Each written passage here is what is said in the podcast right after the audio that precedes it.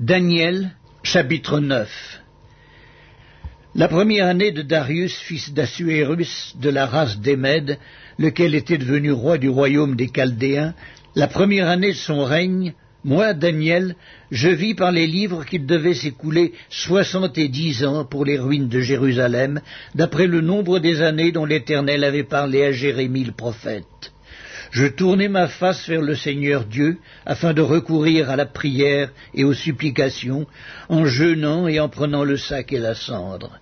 Je priai l'Éternel mon Dieu, et je lui fis cette confession. Seigneur Dieu, Grand et redoutable, toi qui gardes ton alliance et qui fais miséricorde à ceux qui t'aiment et qui observent tes commandements, nous avons péché, nous avons commis l'iniquité, nous avons été méchants et rebelles, nous nous sommes détournés de tes commandements et de tes ordonnances. Nous n'avons pas écouté tes serviteurs les prophètes, qui ont parlé en ton nom à nos rois, à nos chefs, à nos pères et à tout le peuple du pays. À toi, Seigneur, est la justice et à nous la confusion de face, en ce jour, aux hommes de Juda, aux habitants de Jérusalem, et à tout Israël, à ceux qui sont près et à ceux qui sont loin, dans tous les pays où tu les as chassés, à cause des infidélités dont ils se sont rendus coupables envers toi. Seigneur, à nous la confusion de face, à nos rois, à nos chefs, à nos pères, parce que nous avons péché contre toi. Auprès du Seigneur notre Dieu, la miséricorde et le pardon, car nous avons été rebelles envers lui. Nous n'avons pas écouté la voix de l'Éternel notre Dieu pour suivre ses lois qu'il avait mises devant nous par ses serviteurs les prophètes. Tout Israël a transgressé ta loi et s'est détourné pour ne pas écouter ta voix. Alors se sont répandues sur nous les malédictions et les imprécations qui sont écrites dans la loi de Moïse, serviteur de Dieu, parce que nous avons péché contre Dieu. Il a accompli les paroles qu'il avait prononcées contre nous et contre nos chefs qui nous ont gouvernés.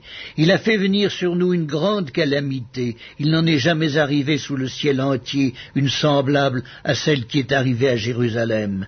Comme cela est écrit dans la loi de Moïse, toute cette calamité est venue sur nous, et nous n'avons pas imploré l'Éternel notre Dieu, nous ne nous sommes pas détournés de nos iniquités, nous n'avons pas été attentifs à ta vérité.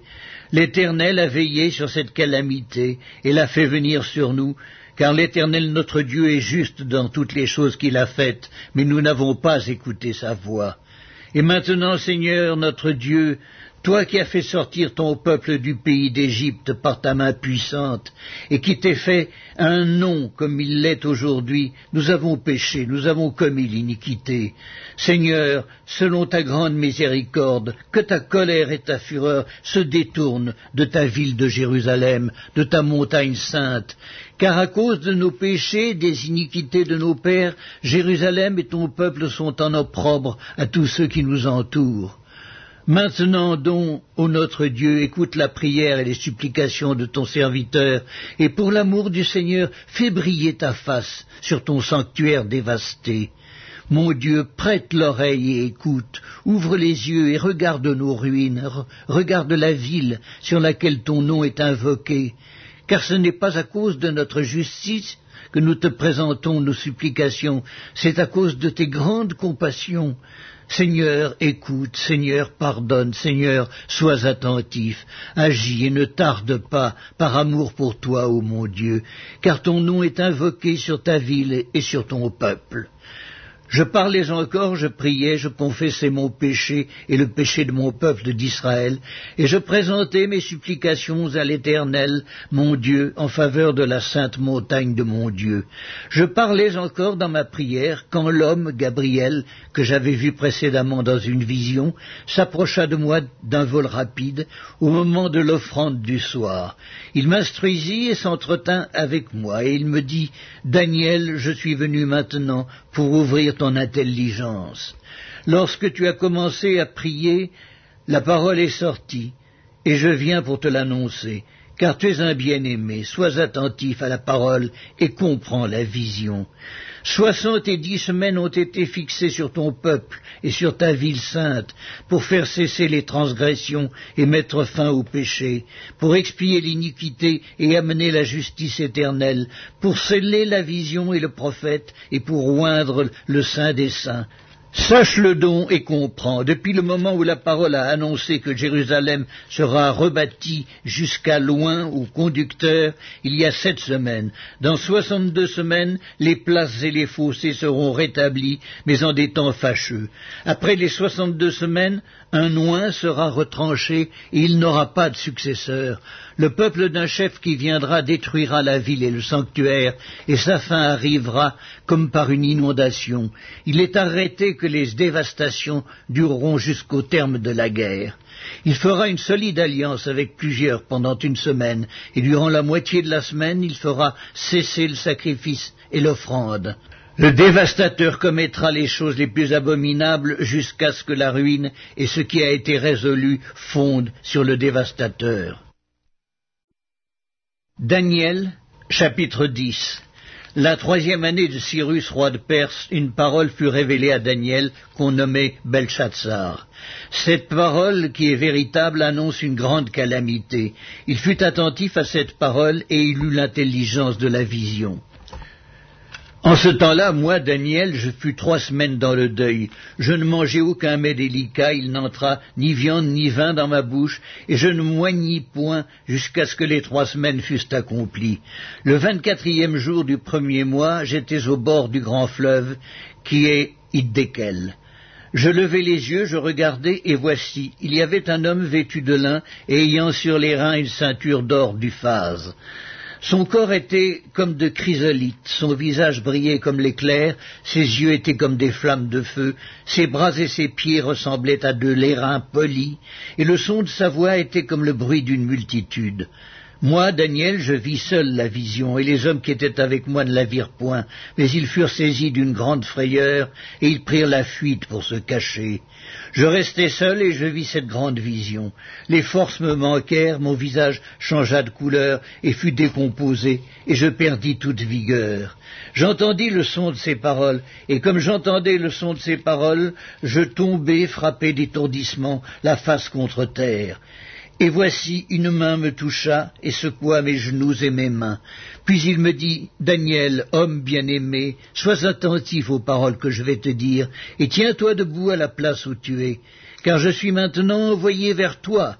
Lorsqu'il m'eut ainsi parlé, je me tins debout en tremblant. Il me dit, Daniel, ne crains rien, car dès le premier jour où tu as eu à cœur de comprendre et de t'humilier devant ton Dieu, tes paroles ont été entendues, et c'est à cause de tes paroles que je viens. Le chef du royaume de Perse m'a résisté vingt et un jours, mais voici, Michael, l'un des principaux chefs, est venu à mon secours, et je suis demeuré là auprès des rois de Perse. Je viens maintenant pour te faire connaître ce qui doit arriver à ton peuple dans la suite des temps, car la vision concerne encore ces temps-là. Tandis qu'il m'adressait ces paroles, je dirigeais mes regards vers la terre et je gardais le silence. Et voici quelqu'un qui avait l'apparence des fils de l'homme toucha mes lèvres. J'ouvris la bouche, je parlais, et je dis à celui qui se tenait devant moi, Monseigneur, la vision m'a rempli d'effroi, et j'ai perdu toute vigueur. Comment le serviteur de Monseigneur pourrait-il parler à Monseigneur? Maintenant les forces me manquent, je n'ai plus de souffle. Alors celui qui avait l'apparence d'un homme me toucha de nouveau et me fortifia. Puis il me dit, Ne crains rien, homme bien-aimé, que la paix soit avec toi, courage, courage. Et comme il me parlait, je repris des forces, et je dis, Que Monseigneur parle, car tu m'as fortifié. Il me dit, Sais-tu pourquoi je suis venu vers toi? Maintenant je m'en retourne pour combattre le chef de la Perse. Et quand je partirai, voici, le chef de Javan viendra. Mais je veux te faire connaître ce qui est écrit dans le livre de la vérité. Personne ne m'aide contre ceux-là, excepté Michael, votre chef. Premier épître de Pierre, chapitre 5 Voici les exhortations que j'adresse aux anciens qui sont parmi vous, moi, ancien comme eux, témoin des souffrances de Christ et participant de la gloire qui doit être manifestée. Paissez le troupeau de Dieu qui est sous votre garde, non par contrainte, mais volontairement, non pour un gain sordide, mais avec dévouement. Non comme dominant sur ceux qui vous sont échus en partage, mais en étant les modèles du troupeau. Et lorsque le souverain pasteur paraîtra, vous obtiendrez la couronne incorruptible de la gloire. De même, vous qui êtes jeunes, soyez soumis aux anciens. Et tous, dans vos rapports mutuels, revêtez-vous d'humilité, car Dieu résiste aux orgueilleux, mais il fait grâce aux humbles. Humiliez-vous donc sous la puissante main de Dieu, afin qu'il vous élève au temps convenable. Et déchargez-vous sur lui de tous vos soucis, car lui-même prend soin de vous. Soyez sobre, veillez. Votre adversaire, le diable, rôde comme un lion rugissant, cherchant qui il dévorera. Résistez-lui avec une foi ferme, sachant que les mêmes souffrances sont imposées à vos frères dans le monde. Le Dieu de toute grâce, qui vous a appelé en Jésus-Christ à sa gloire éternelle, auprès après que vous aurez souffert un peu de temps, vous perfectionnera lui-même, vous affermira, vous fortifiera, vous rendra inébranlable. À lui soit la puissance au siècle des siècles. Amen.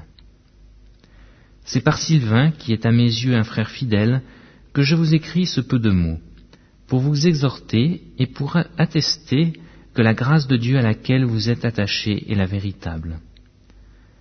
L'Église des élus qui est à Babylone vous salue, ainsi que Marc, mon fils.